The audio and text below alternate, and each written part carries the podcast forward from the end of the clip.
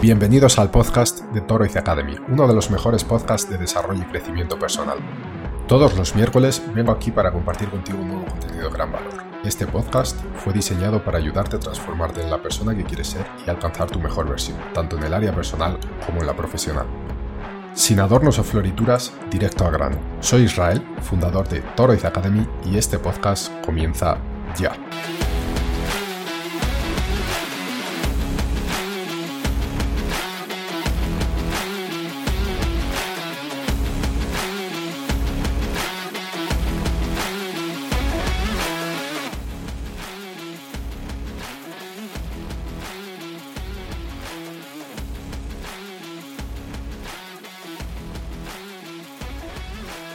Buenas, bienvenidas y bienvenidos a La Singularidad, eh, este programa de Toriz Academy donde traemos una invitada, un invitado todas las semanas o procuramos que sea todas las semanas para entrevistarlo y hablar de algún asunto que nos pueda enseñar algunas cosas para eh, nuestro día a día, para lidiar con ciertas situaciones y que nuestra vida sea mucho más amena y manejable. En el capítulo de hoy, el programa de hoy, repetimos invitada. El último programa fue, la verdad que fue un gran éxito, hemos tenido muchos feedbacks positivos. Así que nada, eh, la presento rápidamente para quien eh, no vio el capítulo anterior. Eh, su nombre es Belén Sánchez, es coach de vida, autora de libros, coreógrafa y maestra de danzas indias y es formada también en neurobiología. Eh, Belén, muchísimas gracias nuevamente por estar aquí. Eh, encantado de, hablar nuevamente contigo. Y nada, eh, cuéntanos un poquito también de ti para quien venga nuevo a este programa, no, haya visto el anterior, que te conozca un poquito, ¿qué puedes decirnos? Bueno, primero gracias a ti, Israel, por invitarme una vez más a, a estas entrevistas que son súper enriquecedoras, especialmente para mí. Y nada, ¿qué cuento de mí? Pues bueno, yo me formé en neurobiología y más o menos a los 25 años, pues elegí hacer de mi pasión, que es la danza, mi forma de vida. Me especialicé en danzas indias y en este camino artístico pues me ha acompañado siempre el desarrollo personal, el crecimiento personal y esa inquietud es la que me llevó a formarme como coach. Así que actualmente compagino la danza con, con mis servicios como coach para acompañar a otras personas a que puedan crear una vida que esté más alineada con lo que ellos son, con lo que ellos desean y nada, pues encantada ya de empezar una vez más contigo. Genial, genial. Bueno, eh, para quien le interesa el trabajo de, Belén, eh, que sepáis que podéis encontrarla en Instagram, en el perfil de belensánchez.coach y también tiene su página web belensanchezcoach.com. Es así, ¿no? No me he equivocado. Sí, sí. Correcto, correctísimo. Entonces, nada, también en la descripción del, del vídeo eh, os dejaré ahí el, link o, la dirección para que podáis accesar más fácilmente, ¿vale? Eh, Belén, bueno, nada, vamos a comenzar. Em, voy a comenzar haciéndote la pregunta y después doy el aviso parroquial que siempre doy aquí. Así que cuéntanos qué vamos a aprender hoy que nos deberían haber enseñado en la escuela. Pues hoy vamos a aprender el valor de la palabra. Tal cual. Vale, parece que tiene mucha fuerza eso. Ahora enseguida hablaremos. Bueno, entonces, antes de comenzar, eh, el aviso que siempre doy en, estas, en este tipo de entrevistas, em, de nuevo desde Torres Academy queremos traer muchísimos contenidos, eh, personas que nos traigan también muchos conocimientos válidos para aplicar en nuestra vida, pero obviamente la experiencia de cada uno es subjetiva el contexto y la, vida de cada uno es un universo diferente, con lo cual no nos gusta hablar de verdades universales o máximas. Así que lo que aprendas hoy aquí, cógelo, aplícalo a tu vida, experimentalo, porque eso es lo más importante. El conocimiento sin aplicarlo no sirve de nada. Así que aplícalo, experimentalo y si te sirve, ok, y si no te sirve, pues oye, a otra cosa. Así que nada, Belén, vamos a comenzar después de, de este pequeño aviso. Por el precio de un refresco, un café o una chocolatina puedes estar ayudando a cientos de personas a transformar su vida además de la tuya. Nuestra misión en Toroiz Academy es ayudarte con tu desarrollo personal y el de miles de personas. Para ello, además de algunos cursos y contenidos exclusivos, generamos contenido gratuito todos los días en todas nuestras redes sociales. Si te gusta, si te sirve y crees que tiene valor tanto nuestro contenido como nuestro proyecto, la mejor forma de apoyarnos es a través de Patreon. ¿Qué es Patreon? Patreon es una plataforma de mecenazgo donde puedes apoyarnos con una pequeña cantidad mensual. Para apoyarnos es muy sencillo, accede a patreon.com barra Academy. y escoge la suscripción que más te convenga. Además, dependiendo de la suscripción, puedes acceder a contenido exclusivo, obtener descuentos de hasta un 75% en nuestros cursos o participar en nuestra comunidad de WhatsApp. Bueno, has comenzado mencionando la palabra valor. Vamos a hablar del valor de la palabra. Eh, así que la primera pregunta es, ¿cuánto vale tu palabra? ¿Cuánto vale la palabra? Claro, esa es una pregunta que en verdad nos tendríamos que hacer todos. ¿Cuánto vale mi palabra? Porque en verdad el valor que le damos a la palabra es bastante pequeño para el impacto que genera. Realmente cuando decimos cosas o cuando nos dicen cosas, genera un impacto en, nosotros a nivel emocional y sobre todo también a nivel de autoestima. Entonces, ¿qué valor le damos a la palabra? Por un lado, en cuanto a lo que es la palabra en sí, y luego qué valor le damos a la palabra en cuanto al compromiso que esa palabra nos genera. Y aquí hilamos con la entrevista anterior, ¿no?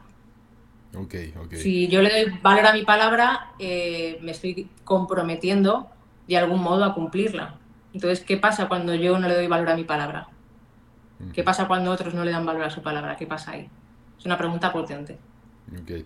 Bueno, para quien no haya visto el, capítulo anterior o el programa anterior, hablamos del compromiso con uno mismo. Eh, dejaré también el link en la descripción y os invito también a echarle un vistazo. Fue bastante productivo. Eh, y sí, Belén, hay una cosa que aprendí hace años y la verdad que desde el momento que la aprendí se grabó en mi mente y nunca más ha salido y intento aplicarlo siempre. Y es que existen tres herramientas de la creación, por así decir. Pensamiento, palabra y acción. Entonces, todas ellas de alguna forma tienen que estar alineadas para conseguir crear lo que queramos crear. Puede ser un proyecto propio, puede ser una iniciativa, eh, puede ser un nuevo comportamiento. Eh, entonces la palabra es un pilar base, es fundamental a la hora de, crear algo en nuestra propia vida. Por eso el valor de la palabra es, muy fuerte y tiene bastante peso. No sé si estás de acuerdo con, este tipo, o sea, con, esta triade de, de la creación. Sí, totalmente. Además es que si te fijas, el pensamiento va muy, muy asociado a la palabra en muchas ocasiones pensamos en palabras. Sí.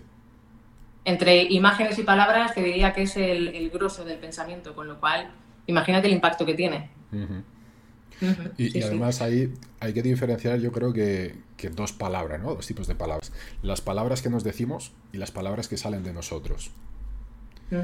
Que no sé si, en tu opinión, alguna de las dos tiene más potencia que la otra o crees que son igualmente importantes. Mira, yo creo que como al final todo, o sea, para mí realmente el mundo que vivimos es el reflejo de lo que nosotros somos por dentro, con lo cual, en función del lenguaje que uses contigo mismo, eh, muy probablemente lo vas a proyectar de una forma similar hacia afuera. Quizá regules más la forma, quizá regules más el modo, pero creo que el contenido no va a variar mucho, porque lo que tienes dentro, lo que para ti representa la realidad, al final la estás proyectando. Mm. Sí, sí. Bueno, eh, existen algunas corrientes de pensamiento en los últimos años que vienen dando mucho que hablar y en ocasiones hasta causando cierta polémica con el poder de la palabra. Eh, más adelante haré mis propios comentarios sobre eso, pero ahora mi pregunta para ti es, ¿cuál es la importancia de la palabra y hasta qué punto tiene poder? Pues tú imagínate, ¿no? O sea, cuando nosotros queremos buscar algo en Internet, lo que hacemos es buscar por palabras. ¿no? Y de hecho intentamos que las palabras sean lo, más cercanas y lo más específicas posibles a aquello que queremos encontrar. Partiendo de ahí, la palabra ya tiene bastante peso para saber hacia dónde quieres ir o qué estás buscando. Por otra parte, la palabra en sí representa conceptos y los conceptos representan realidades. Con lo cual, en función de, las palabras con las que yo me manejo en mi día a día, así estoy construyendo un mundo, que puede ser desde el victimismo todo me va mal porque me pasa a mí, es que yo no valgo para nada, hasta la soberbia, es que los demás son todos unos inútiles, es que aquí nadie sabe hacer nada. Es decir, la forma en la que tú te relacionas con el mundo tiene mucho que ver con las palabras que estás usando, con lo cual el poder de la palabra es bastante, bastante grueso.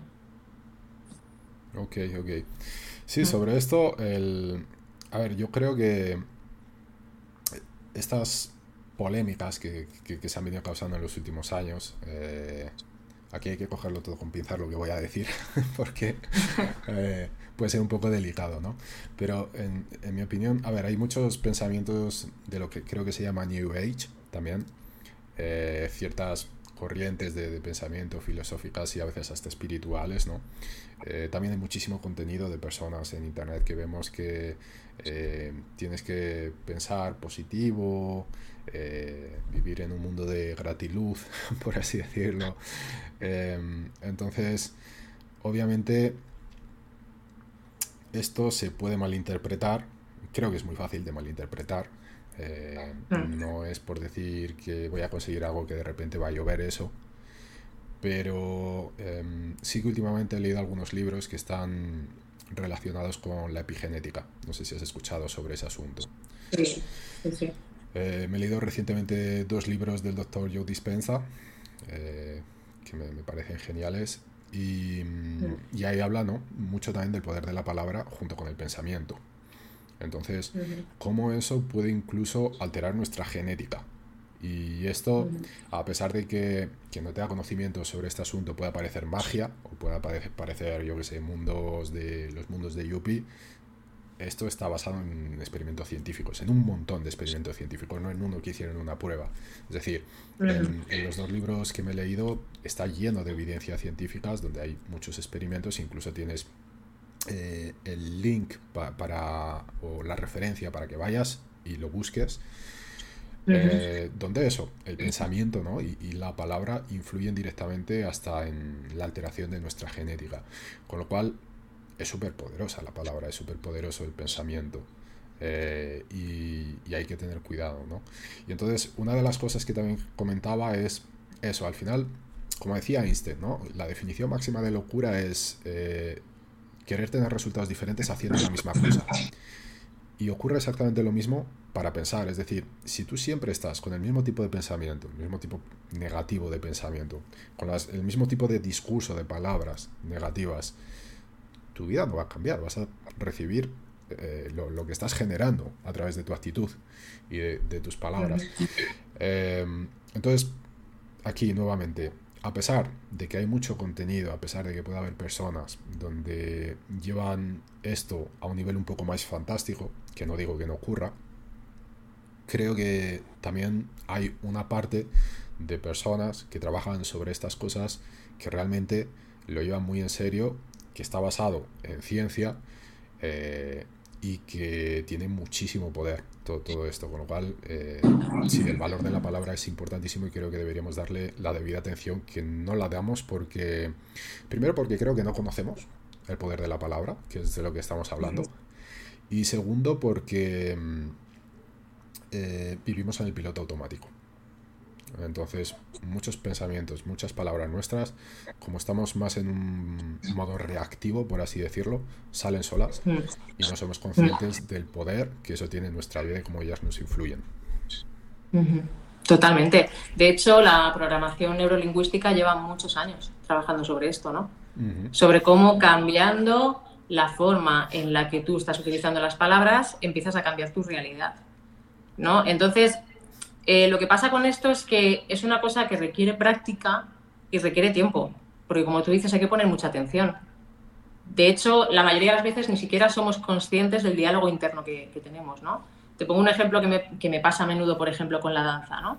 Me vienen alumnas en la primera clase o en la segunda y me dicen, oye, Beli, en la danza me conocen como Beli, oye, Beli, que ten paciencia conmigo porque es que yo no tengo nada de coordinación. Tú fíjate qué frase, ¿no? No tengo nada de coordinación. Y yo digo, pero ¿con respecto a qué? ¿En comparación con quién? Porque si estás empezando una actividad, ¿cómo puedes saber si tienes o no tienes? ¿Cómo puedes saber en qué punto estás, si estás arrancando, ¿no? ¿Qué pasa? Que esta persona probablemente ha hecho su propio baremo, ha hecho su comparación con otras personas que conoce y dice, oye, yo comparada con fulana o con mengana, pues yo me veo descoordinada. Entonces, ya ha asumido ya ha creado una realidad en su cabeza de que yo no tengo coordinación. Yo empiezo una actividad partiendo de la base que ya soy nula en algo que ni siquiera me he propuesto empezar a entrenar. Entonces es muy potente, es muy potente. Según cómo te posiciones en tu cabeza con el lenguaje, también te estás posicionando tú en el mundo. Me posiciono como una persona que va a aprender, como una persona que está investigando, explorando, o me, presento como una persona que bueno, pues he caído aquí, pero como podría haber caído en encaje de bolillos y como yo no sé hacer nada y todo se me da mal, pues ya está. Tiene muchísimo peso, muchísimo peso. Y, ahí eh, creo que es importante apuntar no solo las palabras que nos decimos, sino que nos dicen. Y con eso mm. me refiero a la responsabilidad que tienen los educadores, los padres, las palabras que, les dicen a, los pequeños, ¿no? Eh, hablábamos justo de esto en la primera entrevista que hice a José Molina, un psicólogo. Eh, también fue mi maestro de Kung Fu. Eh, hablábamos al final de la entrevista sobre esto, eh, porque la entrevista fue sobre liderazgo y, cuando tú lideras a una persona, eh, lo importante que es el lenguaje y las cosas que le dicen, ¿no? Entonces, ese tipo de creencias limitantes, ese tipo de discursos internos, muchas veces no es algo que nosotros hemos construido por nosotros mismos, sino es algo que, que nos han instalado ahí desde pequeños. Esto que comentabas de la danza me me identifico completamente. Yo eh, he sido nulo completamente para la danza y ahí, fíjate, mi discurso, ¿no? Eh, por muchos años, por, toda la vida, porque nunca, nunca he danzado nada, absolutamente nada. Em, quizá después de beber alguna cerveza sí, ¿no? Pero... sí, sin aliciente no, ¿no? Em, y, y nada, y me consideraba completamente nulo y el año pasado dije, me voy a desafiar. Y me fui a una escuela de danza. Y comencé a danzar bachata, que es un estilo que, me encanta y me gusta mucho la, música latina en general y la bachata. Eh, me encanta y, nada, ya había visto algún vídeo y dije, bueno, me parece, me parece bonito, me parece guay, me voy a meter aquí. Bueno, las primeras aulas fue, fue desafiante y, esos pensamientos limitantes, ¿no? Eh, recuerdo además una, profesora que me cogía así de los hombros y me dijo, suéltate. me dio un meneo porque yo estaba súper rígido. Y claro, y yo eh, durante los primeros meses tenía ese pensamiento de, no, yo soy nulo en esto, yo soy muy malo en esto. Y a pesar de que evolucionaba, evolucionaba muy poquito. Y de repente un día cambia el chip. Dije, voy a parar de decirme que soy malo en esto o que soy nulo y simplemente me voy a dejar llevar. Y evolucioné súper rápido. O sea, fue la propia, el propio discurso que yo tenía sobre mí. Eh, hoy no soy un gran eh, bailarín de bachata, ni mucho menos, pero, o sea, fue un salto muy rápido y muy grande en poco tiempo, simplemente con la mentalidad, con, lo que yo me estaba diciendo a mí mismo. Claro, es que pasas de, de estar en un estado cerrado ¿no? Un estado permanente es yo no y ya está. Yo no hoy, mañana y, toda la vida. Yo no. A estar en un estado flexible, ¿no? Un estado de investigación. Voy a ver, voy a probar, voy a investigar. Cambia muchísimo. Sí. Cambia eh, muchísimo. Una cosa que, aprendí en un trabajo en el que estuve es que no se puede convencer a quien ya está convencido. Entonces, mm. si tú ya estás convencido de algo, no. Por eso, eh, en películas que vemos, sobre todo relacionadas con artes marciales, ¿no? Que siempre aparece el, típico maestro chino viejito que le dice, si, mm. quieres, eh, si quieres aprender, tienes que desaprender primero. Es exactamente eso, es decir, si tú estás convencido de algo, si tú tienes algo en la cabeza que es así, o sea, hasta que no cambies eso, no, vas a absorber cosas nuevas. Sí, sí. Somos la primera barrera nosotros mismos. Luego ya la sociedad te pondrá otras, pero desde luego el punto de partida lo tienes tú. Según como tú empieces la carrera, así te lo facilitas o te lo dificultas. Eso lo, veo bastante claro. Desde luego. Bueno, eh, creo que hemos hablado bastante sobre el poder de la palabra. Vamos a seguir. Volviendo al asunto del compromiso que hablamos en el programa anterior. Eh, aquí la pregunta es, ¿por qué no cumplimos con nuestra palabra? Bueno, mm, por muchas razones, pero eh, suele haber miedos detrás, suele haber una sensación de, control. No cumplimos muchas veces porque generamos falsas expectativas sobre nosotros mismos, ¿no? Al final, lo que hay detrás es algo a lo que hay que, hay que dedicarle tiempo. Muchas veces no cumplimos la palabra porque hemos dicho que sí cuando queríamos decir que no. No hemos aprendido a decir que no. Entonces hay que trabajar un poco. En el momento que uno eh, da su palabra para algo, para entregar un trabajo a tiempo, para pagar una factura, para lo que sea en la vida, tienes que saber que te estás eh, comprometiendo contigo y que es una responsabilidad. Y si no quieres hacer esa responsabilidad, tienes que investigar qué hay detrás. De hecho, hay una frase de, de François, es que el apellido me, cuesta mucho decirlo, uh, Rochefoucauld, porque yo francés no sé, pero bueno, el caso es que dice que prometemos de acuerdo a nuestras esperanzas y actuamos de acuerdo a nuestros miedos. Y me parece una frase, vamos, para enmarcarla, porque es la realidad uno siempre tiene la buena voluntad, la buena disposición, voy a hacer deporte, me voy a apuntar al gimnasio. Este es un caso más típico. Si tuviéramos aquí a alguien de un gimnasio, estaría debatiendo también sobre el tema. ¿Cuánta gente se apunta al gimnasio y luego no va?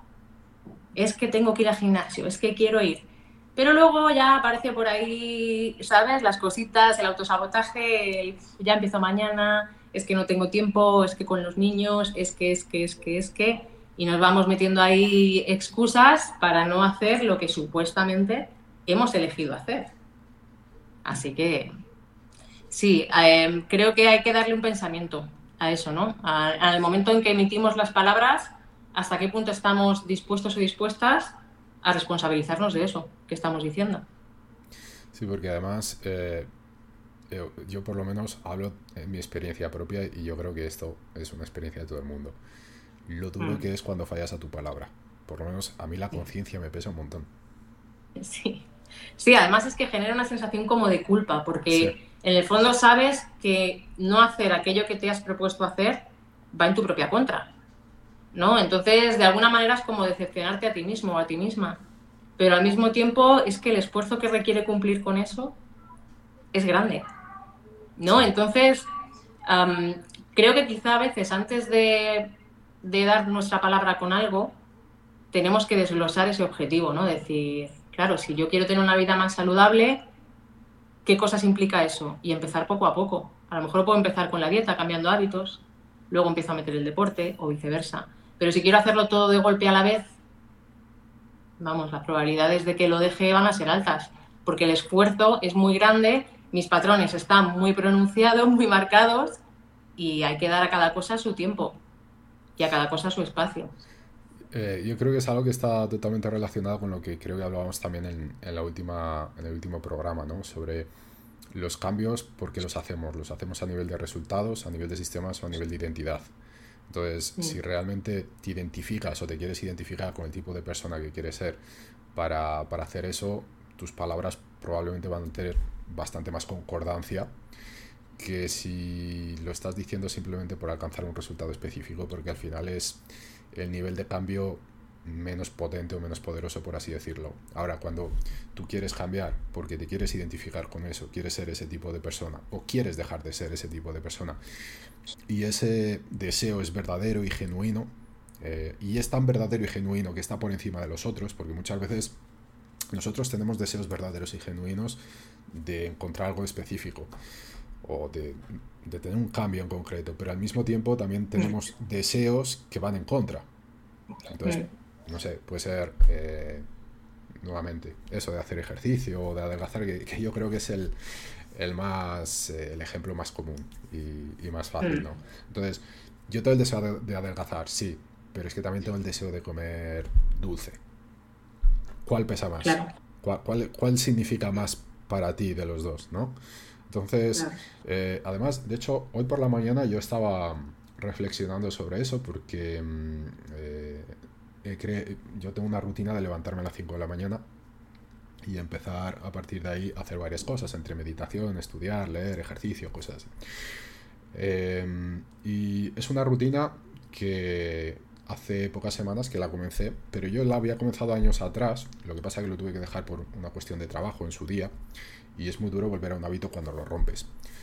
Yo lo mm. rompí y no, por lo que sea, no, no volví a él. Pero en realidad ese por lo que sea es porque tenía otros deseos que pesaban más.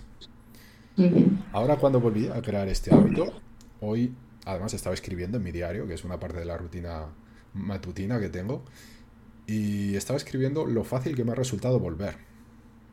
Porque al final, y, y yo te voy a decir que siempre he sido un, eh, un animal nocturno, por así decirlo. Yo prefería quedarme esta tarde trabajando que levantarme pronto para trabajar. Eh, y me está resultando súper fácil. Y me he puesto a pensarlo y digo, ¿por qué? Porque simplemente lo quería por encima de todo. O sea, ha sido ese el único motivo que me resulta ahora tan fácil crear esta rutina, porque lo quiero por encima de todo. Entonces... Pero tú fíjate que el, verbo que has usado varias veces es querer. Y ese verbo en sí, para que veamos el, poder de la palabra, es muy potente y te cambia yo en la realidad. O sea, no es lo mismo decir tengo que hacer ejercicio que decir quiero hacer ejercicio. Porque cuando dices quiero, te estás conectando con esos beneficios que va a tener para ti hacer ejercicio. Ahora, cuando dices tengo que, es como un suplicio, es como un castigo, es como, por favor, que tengo que hacer ejercicio. O sea, ya, ya partes de un punto completamente opuesto.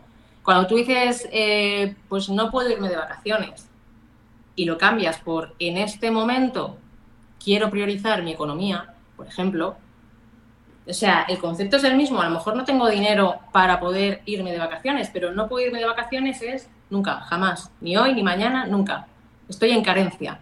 Pero cuando digo en este momento y quiero priorizar otra cosa, entiendo que es una cosa eh, que para mí es más importante. Para mí es más importante sanar mi economía a irme de vacaciones en este momento. Y aquello lo dejo abierto. Tal vez ahora no puedo, pero dentro de un tiempo sí pueda cambia completamente la perspectiva de cómo te estás eh, a ti mismo limitando o no para hacer según qué cosas y de la forma en la que te relacionas también con la vida. Porque si empezamos a cerrarnos con el tengo que, con el no puedo, es que al final tu mundo se reduce a esto. Y luego te quejas porque es que, claro, siempre hago lo mismo. Pero claro, es que si estás desde el no puedo y no tengo, no tengo tiempo, no tengo dinero, es que no puedo. Si lo cambias, esto lo dejo estancado porque quiero hacer esto, voy a priorizar esto otro. La perspectiva cambia totalmente. El verbo querer es súper potente. Sí, y de hecho, el primero porque está muy relacionado con la identidad que, veníamos hablando ahora. Y creo que hay todavía un, un verbo todavía más potente para esto, que es yo soy. Yo soy esto, yo soy lo otro. Creo que es la afirmación o el mantra, por así decirlo, más potente que, podemos decirnos. Potente para bien y para mal. Y para mal, sí, sí. Entonces hay que tener mucho cuidado con, la afirmación yo soy esto, porque para mí, por lo menos personalmente, es la más poderosa de todas. Totalmente. Además es que respecto a la identidad, es curioso. Hace tiempo posté en, el, en LinkedIn un artículo que tenía que ver con eso, ¿no? Con, con qué te identificas. Porque claro, cuando te empiezas a identificar, por un lado, con lo que te han dicho toda la vida que tú eres, es que tú eres cabezón, es que tú eres exigente, es que tú eres muy bueno, es que tú eres muy... ¿No? Al final, eh, de alguna manera, te estás autoencasillando. A lo mejor en un momento de la vida, pues has tenido ciertas actitudes o has tenido ciertos comportamientos y a medida que va pasando la vida, evolucionas, avanzas, tus prioridades cambian, muchas cosas cambian y no tienes por qué seguir identificándote con eso. Entonces, como tú dices, el verbo ser es de una permanencia brutal. Sí, puedes decir que eres un ser humano, eso no va a cambiar, esperemos. Pero vamos, eh, más allá de eso, eh, todo lo demás, todo lo que sean adjetivos y descripciones, puede ir cambiando a lo largo de la vida. Cuidado porque además con eso entramos en juicios. Los juicios construyen creencias y bueno, de ahí ya nos vamos a los patrones y esto ya se va de madre. Entonces, es verdad que con el verbo ser hay que tener mucho cuidado, sí, sí. Hace unas semanas estaba viendo una entrevista que le hicieron, no sé si conoces al, filósofo español que bueno ya murió, Antonio Escotado. Sí. Eh, más allá de, bueno, ha sido un tipo muy polémico por, por muchos asuntos, por pensamientos y tal, eh, pero para mí eh, es alguien que, que, me gusta las cosas que he aprendido de, de él, algunas cosas. Y él eh, creo que estaba hablando en la entrevista, no, no, recuerdo, no sé si era sobre la libertad. Y la entrevistadora le preguntaba eh, sobre la verdad. No, creo que, que, la, que, el asunto era la verdad. Bueno, no importa, no me voy a enrollar. La historia es que eh, él decía que los libros que había escrito, no sé si durante toda la vida, me imagino que no, pero por lo menos en las últimas fases de su vida, él em, había, los había escrito de una forma que no tenía ningún adjetivo. Era todo sustantivo y verbo. Y decía, cuando tú consigues escribir o expresarte sin adjetivos, probablemente eso sea verdad. O sea, sin juicio, sin nada. No he leído ningún libro de él, a pesar de que hay algunos que me gustaría leer, lo que pasa que son muy densos. Eh, pero independientemente de su tipo de pensamiento, etcétera, lo que dijo me, pareció increíble. O sea, y, me puse a pensar, o sea, ¿cómo, sería hablar sin adjetivos? Eh, el esfuerzo que, habría que hacer para la mayor parte de, nosotros, quizás lo tenga, o sea, lo, tenía ya muy, eh, muy interiorizado y para él salía naturalmente, pero para nosotros, imagínate un día entero pasarlo hablando sin adjetivos. Claro. Claro, es que ten en cuenta que por un lado están las palabras eh, como tal, las palabras que describen conceptos, pero es que luego están las palabras que describen conceptos morales. Y ahí ya empezamos con las polaridades, que además es muy típico del pensamiento occidental. En Oriente se flexibilizan un poco con esto, pero en Occidente somos de blanco-negro. Bueno, malo, fácil, difícil, correcto, incorrecto. Y claro, moviéndote en esas dos polaridades, yo me tengo que posicionar. O soy bueno o soy malo. ¿Sabes? O, soy, lo hago correcto o lo hago incorrecto. Y entonces cuando te posicionas es cuando empiezan los yo soy, yo no soy. Y si yo no soy esto, tengo que juzgar lo que es contrario a mí. Y entras en unas dinámicas de polarizaciones que hombre, los polos existen, claro que sí, pero hay muchas cosas intermedias entre los polos y ese intermedio no lo exploramos. Es, mm. algo que, comentaba en esa entrevista que decía, en el momento que colocas un adjetivo, ya colocas la dualidad. Claro. Claro, y no nos damos cuenta de que al final em, somos un todo. Esto es como el yin y el yang, somos un todo. No somos buenos todo el tiempo con todo el mundo, ni somos malos todo el tiempo con todo el mundo. Hay extremos, sí, hay extremos, ¿vale? Ya entraríamos en cosas de patologías y demás, pero por lo general todos tenemos de todo. Depende de con quién, depende del contexto, depende de tus circunstancias, depende del punto de la vida en el que estás. Hay muchos dependes, hay muchas variables en juego. Pero querer posicionarnos en yo soy esto, ala. Y es una sentencia, es una, es una palabra universal que yo decido que soy esto. Y yo decido que no soy eso. Y yo decido que esto lo puedo hacer, pero esto no lo puedo hacer. ¿En base a qué? Eso, quizá lo que voy a decir ahora es un poco fuerte. Así que cógelo, con pinzas también, por favor. Espera, que siento. Venga. Pero, en mi opinión, y es una cosa sobre lo que reflexiono bastante, ah. es una de las mayores, mayores enfermedades que tiene nuestra sociedad hoy, la polaridad. O sea, mm. eh, no sé, estamos en un momento de, de nuestra civilización, por así decirlo, que está completamente todo polarizado. Si, si, no si no estás conmigo, estás contra mí. Y, y eso, es, es, todo extremista, o estás en un lugar o, estás en otro. Eh, no sé, es algo que creo que nos está haciendo mucho mal, que nos está envenenando. Y como tú dices, ¿no? O sea, entre blanco y negro, eh, entre blanco y negro hay un montón, una escala de grises gigantes y parece que estamos perdiendo la capacidad de, ver eso cada vez más. O sea, cada vez, no sé, es algo que me preocupa, por lo menos es, un pensamiento mío.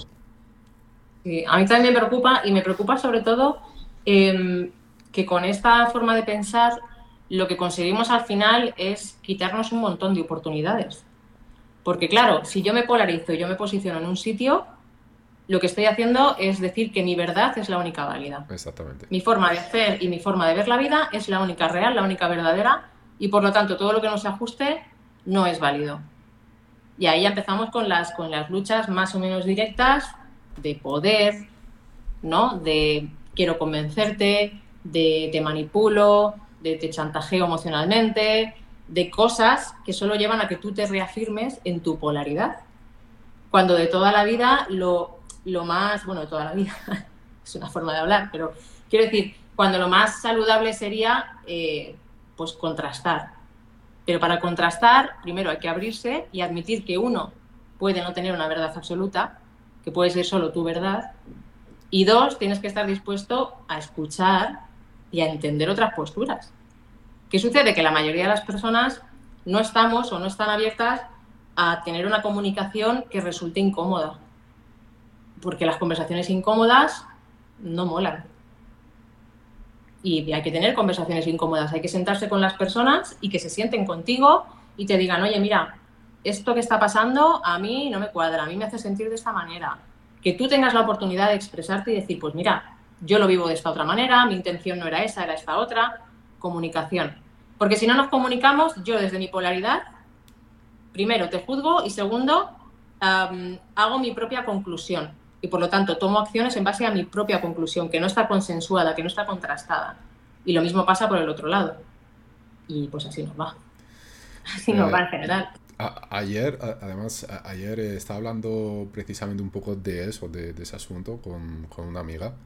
Eh, en fin, ella estaba en un conflicto interno, con un problema con, con su compañero. Eh, que creo que en mayor o menor medida todo el mundo pasa alguna vez, todas las relaciones se tambalean. Eh, entonces, ella me, comentaba, ¿no? Desde su lado, cómo, se sentía eh, y si el problema estaba con ella y no con la otra persona. Y yo, bueno, no sé, una cosa que, le dije, por lo menos en base a mi experiencia y a lo que yo pienso, es que cuando una parte no está bien, probablemente la otra también tampoco lo está. Es, es muy difícil que, que, venga todo siempre de un lado en, en una relación, ¿no? Mm. Y, y entonces la solución, como tú dices, es hablar es hablar, lo que pasa es que ese tipo de conversaciones son incómodas. Y hablábamos sobre quién tiene que dar el primer paso, ¿no? Eh, porque se, sentía como, bueno, yo soy el villano, o en este caso yo soy la villana. y, yo le comentaba, el problema es el siguiente, es que quien da el primer paso parece el villano. Es decir, es muy difícil, dos personas puede que no estén bien una con la otra, pero la persona que va y dice, oye, no estoy bien, se queda con el papel de villano. Y esto asusta mucho. Y yo le comenté, no eres el villano, pareces el villano. Lo que pasa que tienes que asumir ese papel, porque la otra persona probablemente no lo, va, no lo va a asumir. Pero recuerda esto, no eres el villano, pareces el villano. Entonces creo que es un poco lo que comentabas ahora sobre las conversaciones incómodas que no nos gusta, eh, que no molan y nos cuesta tanto tenerlas. Y creo que en parte es por este papel, porque la persona que inicia la conversación incómoda va a parecer el villano. Y de hecho, creo que tienes que ser muy consciente de que, de nuevo, pareces, no eres. Y recordarle a la otra persona que también, que no eres el villano, que puedes parecerlo. Porque obviamente la otra persona probablemente te va a acusar de que eres el villano, por, comenzar eso. A pesar de que probablemente también está pensando lo mismo en, eh, otro, en otra frecuencia, en, otra, en otro nivel, ¿no? Claro, es que además em, a mí me llama mucho la atención en esto y yo me incluyo, ¿eh? porque es una cosa en la que sigo trabajando, el tema de la comunicación. Es complicadísimo tomar conciencia, incluso cuando vas con la mejor intención a una conversación, eh, puedes estar expresándote de una manera errónea, puedes estar planteando el problema desde una perspectiva que es eh, muy subjetiva, aunque estés usando palabras neutras, incluso sigue siendo subjetivo, entonces es complicado, es un tema muy complejo. Y depende mucho de muchos factores también, de cómo está la otra persona, de en qué momento y en qué lugar está teniendo esa conversación. Son muchas variables. Pero una cosa me queda clara, y es que em, para mí el máximo, el máximo, o sea, la máxima expresión de la confianza en una relación, en un vínculo, sea de amistad, de familia, de pareja, da igual. La máxima expresión de confianza es precisamente eso, tener la capacidad de tener una conversación incómoda. Porque si no eres capaz tú de expresar lo que te molesta, lo que te duele o lo que necesitas, y la otra persona no es capaz de acogerlo y decir, me voy a sentar, porque si esta persona me lo está comunicando es porque quiere arreglar algo conmigo. Es porque soy importante, es porque esto que tenemos es importante, ¿no? Es complicado y es necesario. Y muchas personas creen que tienen confianza en sus relaciones pues porque se llevan bien, o llevan no sé cuánto tiempo juntos, o son familia directamente y por eso ya se asume. Pero no, no, confianza es poder mostrar tu vulnerabilidad, porque al final la persona que, inicia esa conversación, como tú decías, em, es posible que parezca el villano, como tú comentabas, pero sobre todo lo que estás poniendo es una vulnerabilidad. Yo te estoy exponiendo una debilidad, te estoy exponiendo pues un miedo, una situación que a mí me está generando pues estrés, ansiedad, lo que sea, y te la estoy exponiendo desde la confianza en el vínculo que tenemos. Ah, mira, un cameo. lo mío viene nada dentro. Quiero sus 15 minutos de gloria, siempre. Ay, di que sí, di que sí. dale besito. Pues eso, ¿no? Que al final es la máxima expresión de la confianza. Entonces, yo pienso que eso al final, a la larga, siempre fortalece. Porque si las dos personas realmente tienen un interés la una por la otra y, quieren mantener ese vínculo y realmente tienen un aprecio por la otra persona, las dos partes se van a esforzar. Cada una como pueda y cada una como, pero al final habrá un consenso, al final se llegará a un punto. Y si no se llega a ese punto, pues a lo mejor es que no estamos en el mismo nivel. A lo mejor no queremos la misma implicación, a lo mejor esta relación tiene que cambiar de alguna manera. Al final el resultado va a ser siempre positivo, pero evitar esa conversación incómoda te deja polarizado, te deja en yo pienso esto, fulanito, menganita ha dicho o ha hecho esto por esto, por esto que yo he concluido y que yo solo he decidido, y entonces yo voy a tomar mi propia decisión que tampoco le comunico a fulanito o menganita, porque es que soy yo conmigo misma. Entonces no estás teniendo una relación ni un vínculo con otra persona, la estás teniendo contigo mismo. No tiene mucho sentido. Hay que contrastar. Y se aprende mucho. Yo he tenido conversaciones hace poco con una gran amiga y he aprendido mucho de la forma en que me comunicaba. Y cuando yo me estaba comunicando me daba la sensación de que estaba siendo más neutra y más objetiva de lo que realmente estaba siendo. Y ella a su vez también aprendió sus cosas. Entonces, al final las dos partes aprenden, mejoran y, sobre todo lo que queda por encima es, es, lo vital, ¿no? El valor que tú le das a eso que tienes. El valor de la palabra, pues fíjate, que tiene todo el valor. Si tú me dices una cosa y yo lo interpreto de una manera y yo te digo una cosa y tú lo interpretas de otra manera, o hablamos y entendemos qué significa la misma palabra para los dos, o tú me dirás, el, no entendimiento está asegurado. Sí, sí, desde luego. Qué bueno, qué bueno. totalmente de acuerdo, Belén. Bueno, uh, hablemos ahora de la palabra y las creencias limitantes.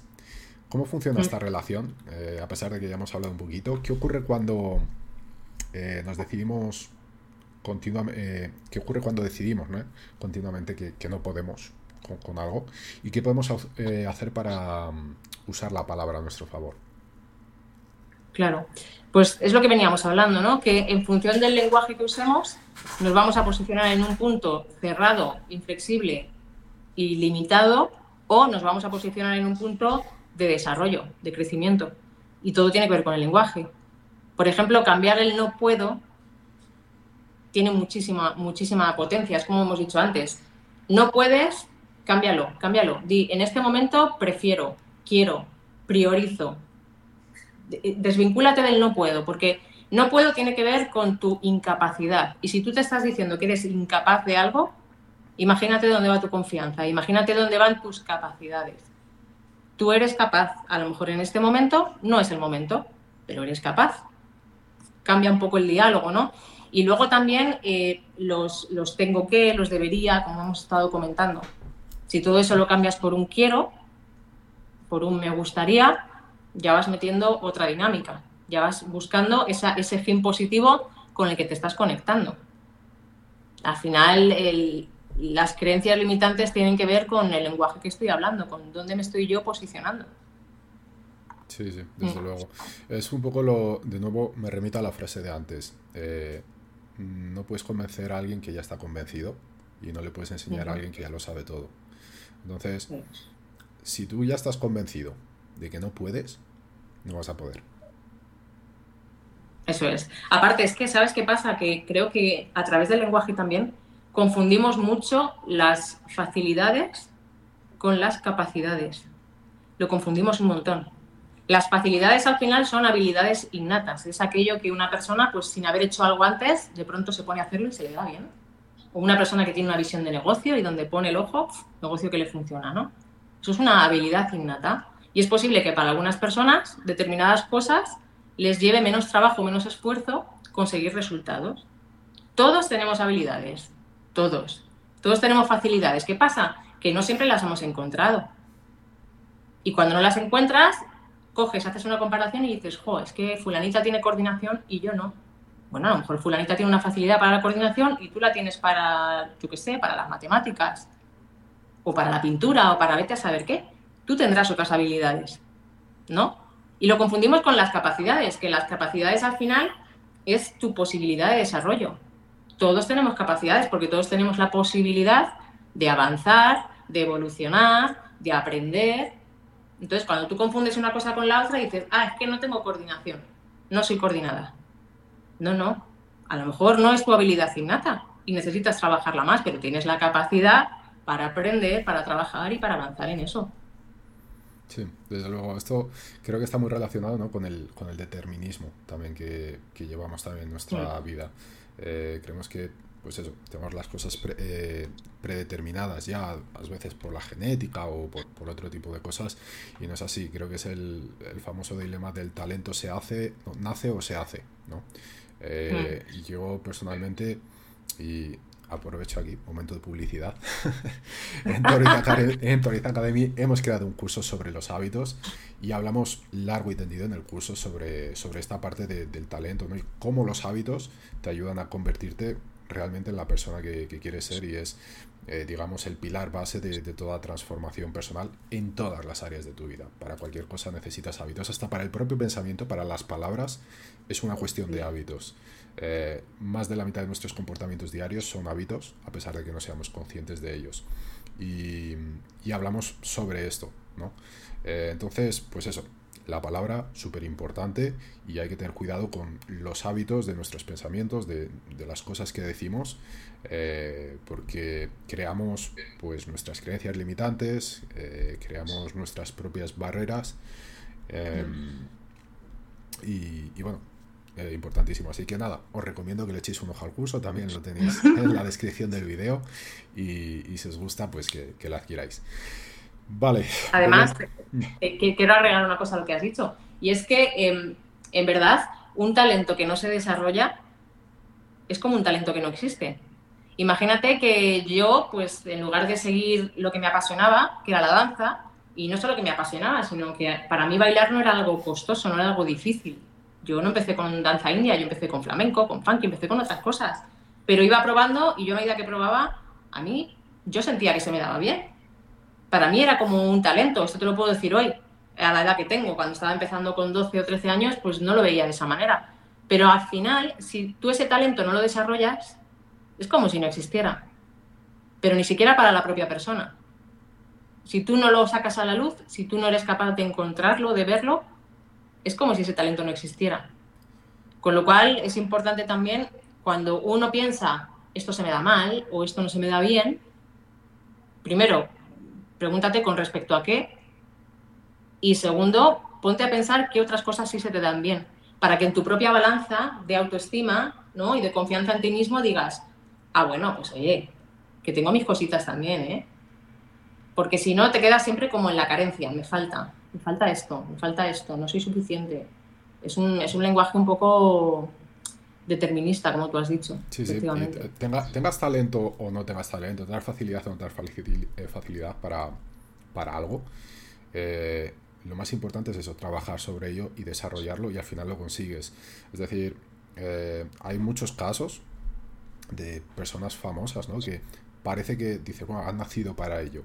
Lo que pasa es que no vemos lo que hay por detrás de, todo eso, solo vemos el punto de inflexión donde han saltado al éxito rotundo eh, de, bueno, de artistas, de empresarios, de deportistas, por ejemplo, yo que sé, famoso Michael Jordan, ok, mm. jugador de la historia, pero también era el que más entrenaba por encima de todos.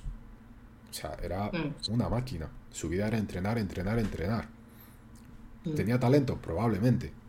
Pero es que era el que más entrenaba de todos. Eh, y después también hay otros casos de personas también muy famosas, por ejemplo Albert Einstein, cuando era un crío, el tipo era nulo en matemáticas. Entonces, es decir, no es porque pensemos que, bueno, yo soy nulo en esto, cosa que ya hemos hablado largo y tendido, con lo cual deberíamos comenzar a cambiar esa, esa mentalidad, que a pesar de que nos sintamos que realmente no, eh, no tenemos habilidad para ello. O sea, sobre trabajo, trabajo, esfuerzo y hábitos, nuevamente, volved al curso de los hábitos, eh, se consigue, se consigue.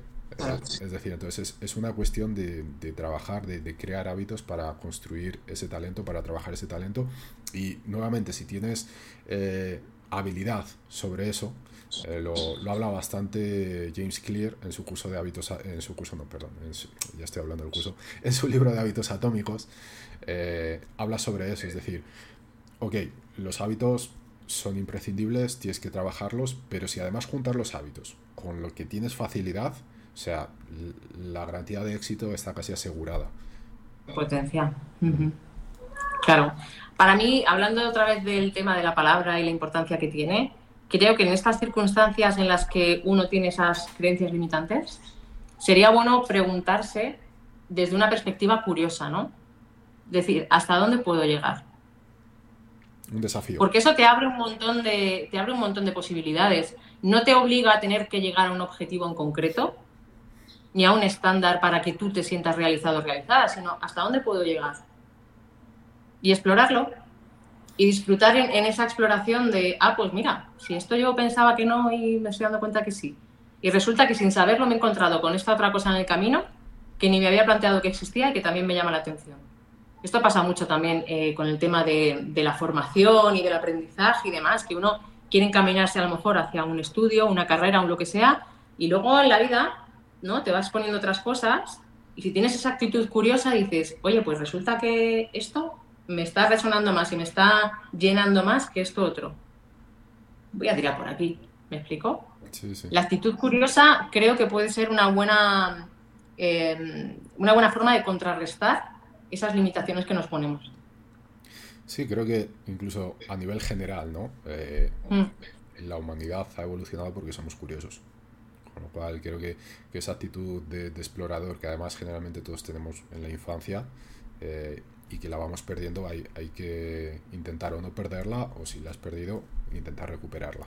Porque sí, mm. eh, de nuevo, ¿no? Volviendo a cuando éramos pequeños, eh, aprendíamos mucho jugando, aprendíamos mucho divirtiéndonos y con esa actitud de explorador. Entonces, pasarlo a esto también.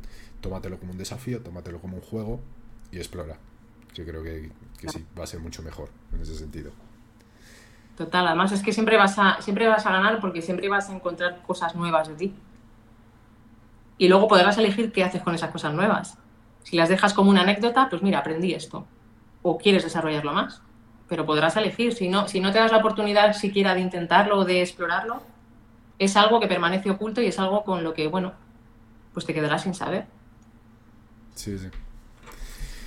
Bueno, Belén, por último entonces, hemos estado hablando mm. del poder de la palabra, creo que ha quedado bastante claro todos estos conceptos, eh, para bien y para mal. Ahora nos gustaría saber cómo podemos hacer un buen uso de la palabra en nuestro día a día. ¿Tienes algunos consejos, mm. algunas técnicas que puedes darnos? Pues mira, yo te comparto las técnicas que, que procuro implantar en mi propia persona, ¿no? La primera es entender el significado de las palabras que uso tanto para mí como para las personas con las que me relaciono, ¿no? Como te comentaba antes, para mí una palabra puede tener un impacto y para otra persona puede tener otro. Entonces, eh, poder tener el conocimiento de qué significa para cada quien es importante a la hora de saber cómo me quiero expresar y cómo puedo interpretar lo que se me está llegando. Uh -huh. Por otra parte, eh, creo que es bueno también entender qué intención hay, ya se está manifestando, sí, sí, qué intención hay detrás de, Nada, no te preocupes, si los míos están aquí en un cojín, que en cualquier momento saltan por aquí. Esto es así, es la vida. Sí, sí. Pues eso, te decía que, que otra cosa importante es entender qué intención o qué necesidad hay detrás de las palabras que usamos. Si esas palabras me están impulsando o me están limitando. ¿No? ¿Qué me está aportando usar esas palabras? De mí hacia mí y de mí hacia otros. ¿Qué me aporta? Porque si no me va a aportar nada, a lo mejor es mejor cambiarlas. O si lo que me va a aportar es una limitación, pues a lo mejor tengo que dar una vuelta y ver de qué otra manera puedo eh, ver esa misma situación. El tercer punto te diría que es aprender a decir que no, que ese ya en mi caso lo tengo bastante trabajado, afortunadamente, pero sí creo que es una, un factor bastante limitante para muchas personas. No saber decir que no te lleva a decir que sí a cosas que no querías y claro, entonces tu palabra pierde valor porque luego vas a buscar una excusa, no la vas a cumplir la gente deja de confiar en lo que dices porque no lo cumples y entras en un círculo de generar desconfianza, de perder credibilidad, que tampoco te hace sentir bien. Y lo último ya, pues ser honesto con uno mismo, ¿no? A la hora de hablar y de hablarte, intentar ser un poco más realista, ¿no? Y si, por ejemplo, usas la expresión, es que no tengo tiempo, que también está muy usada, hombre, ser un poco más honesto contigo, con, ¿sabes? Y, a ver, no he querido dedicarle tiempo a esto. Porque si he tenido tiempo de verme una serie, he tenido tiempo de meterme en Instagram, he tenido tiempo de otras cosas, tiempo he tenido, pero no he querido dedicárselo. Porque eso también cambia mucho la perspectiva. No tengo tiempo, volvemos a lo mismo. Venga, me encierro en una caja y digo, no tengo tiempo. O compro el tiempo o esto no se va a dar nunca. Sin embargo, si dices, no he querido dedicarle tiempo, pues ya te estás dando cuenta de que estás priorizando otras cosas. Y ya te estás dando la oportunidad de plantearte si eso que quieres conseguir realmente lo quieres conseguir o si a lo mejor no es una cosa que realmente importe tanto. Plantearse cosas, pero ser honesto en la forma en la que hablamos. Y esto también requiere mucha atención, mucha conciencia.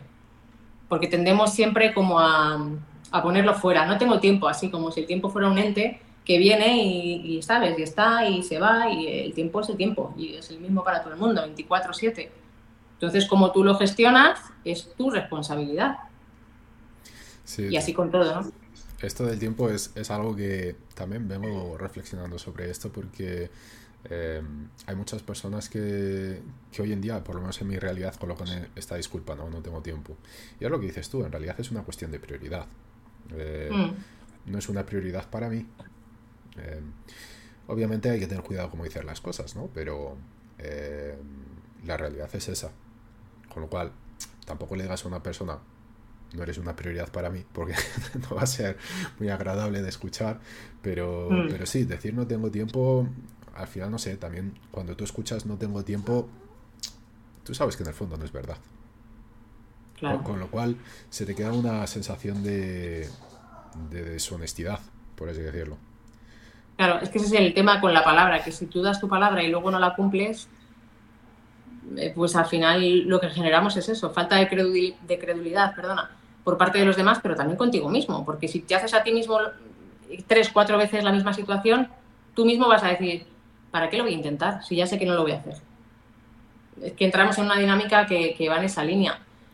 Pero bueno, eh, yo creo que desde la honestidad se pueden hacer muchas cosas. Yo, mira, hace poco eh, me ofrecen cosas, ¿no? Me ofrecen a lo mejor colaboraciones, me ofrecen hacer cosas, pero también uno tiene que ser honesto y decir, pues mira, en este momento necesito priorizar esta parte de mi vida.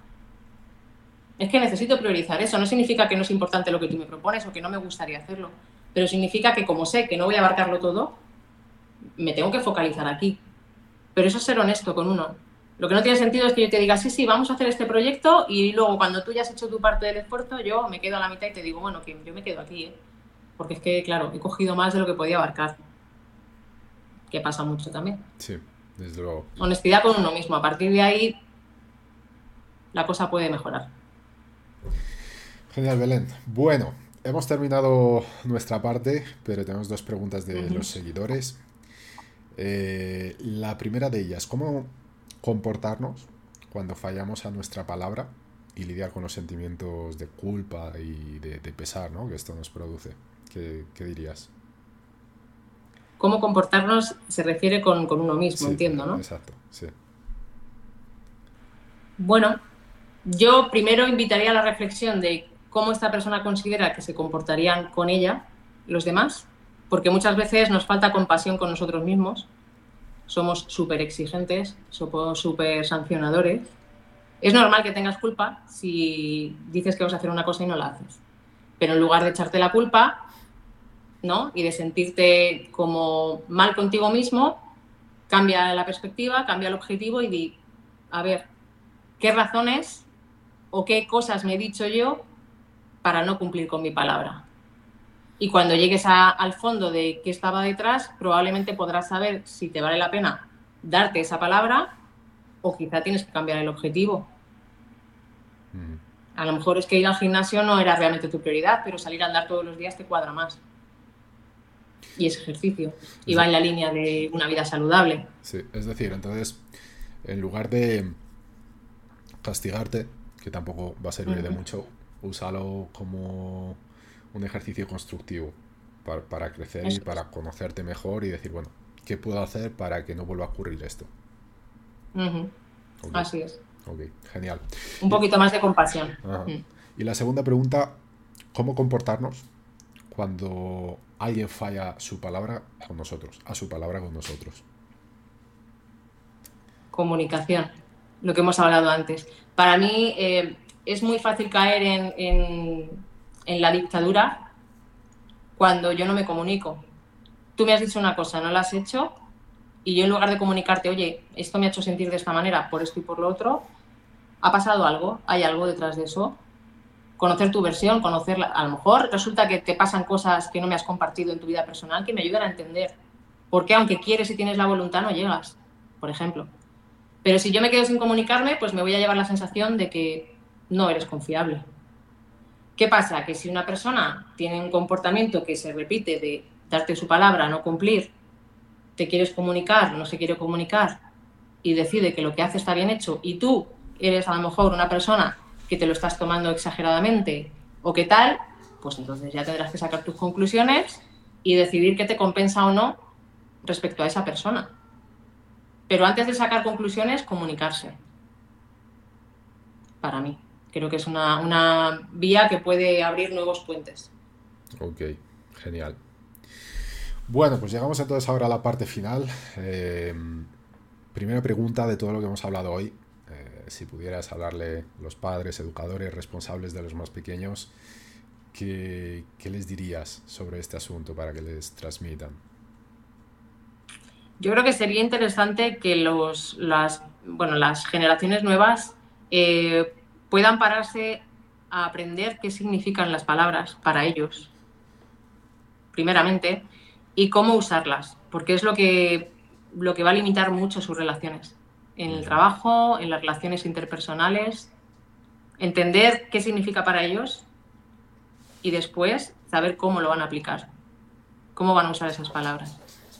Ok, ok, genial.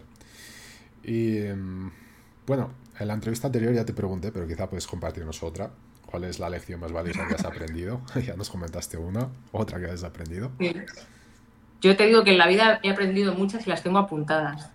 Ah, o sea que yo también me hago mis diarios y me hago mis balances y mis cosas. O sea que tengo muchas apuntadas, no te preocupes. Genial, genial. Otra que he aprendido es, mira, que menos es más. Menos es más. ¿Por qué? Porque en muchos momentos de mi vida he querido llegar a tantas cosas, he querido hacer tantas cosas, he querido dar tantas cosas a las demás personas, que yo me he quedado literalmente exhausta mental, físicamente. O sea, yo he llegado a puntos de mi vida en los que, además de la frustración que le acompaña, me he llegado a sentir incluso vacía de todo lo que he hecho de más. Entonces, en la vida he aprendido a encontrar ese equilibrio mío de, oye, sí, podría hacer más, pero me voy a quedar aquí. Porque en este punto ya es saludable. Si doy un poquito más, si hago un poquito más, si me meto a otra actividad, ya me voy a, me voy a meter en el lado oscuro, en el lado del sobre, sobre proteger, sobre ayudar, sobre producir, sobre sobre. El sobre tampoco es tan bueno. Menos es más. Sí.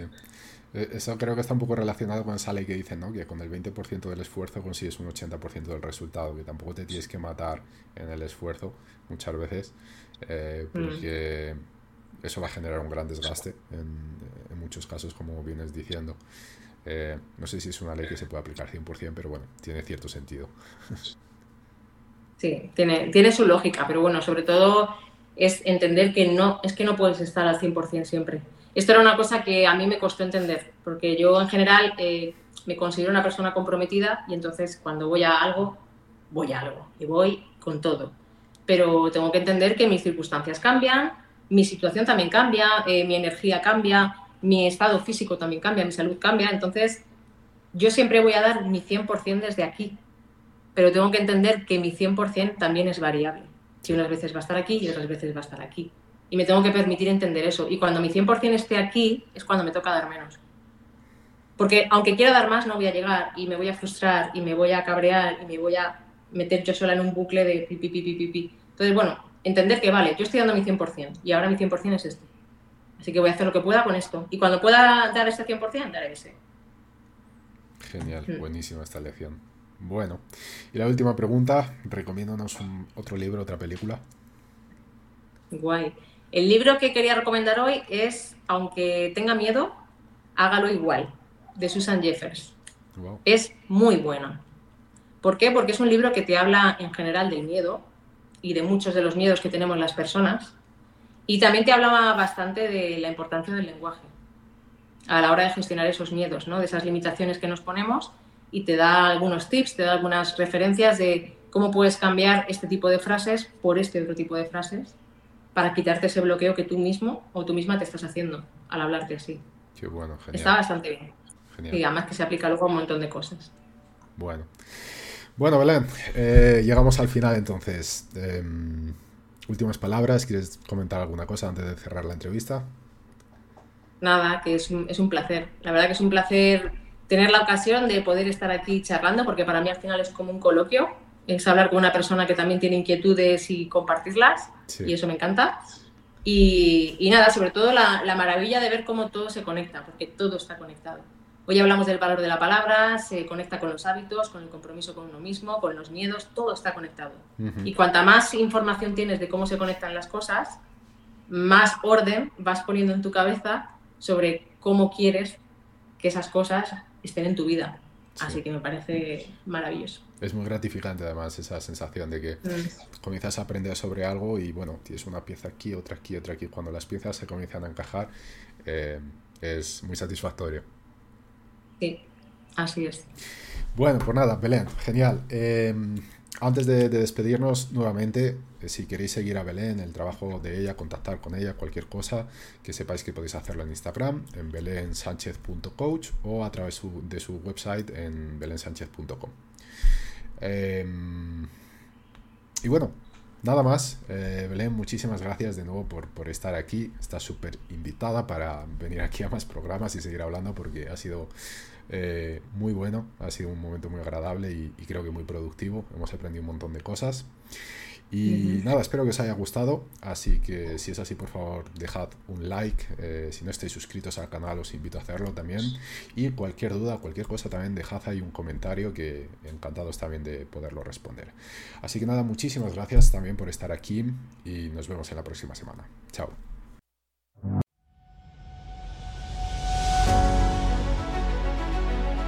Esto ha sido todo por hoy. Puedes encontrar este y otros episodios en toroizacademy.com.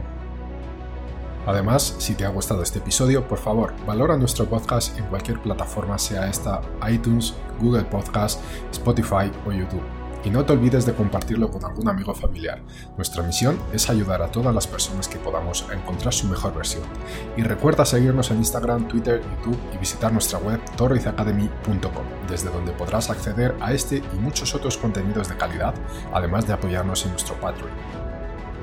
Si no es ahora, ¿cuándo? Si no eres tú, ¿quién? Si no es esto lo que quieres, entonces, ¿qué es? Toroiz Academy, tu mejor versión.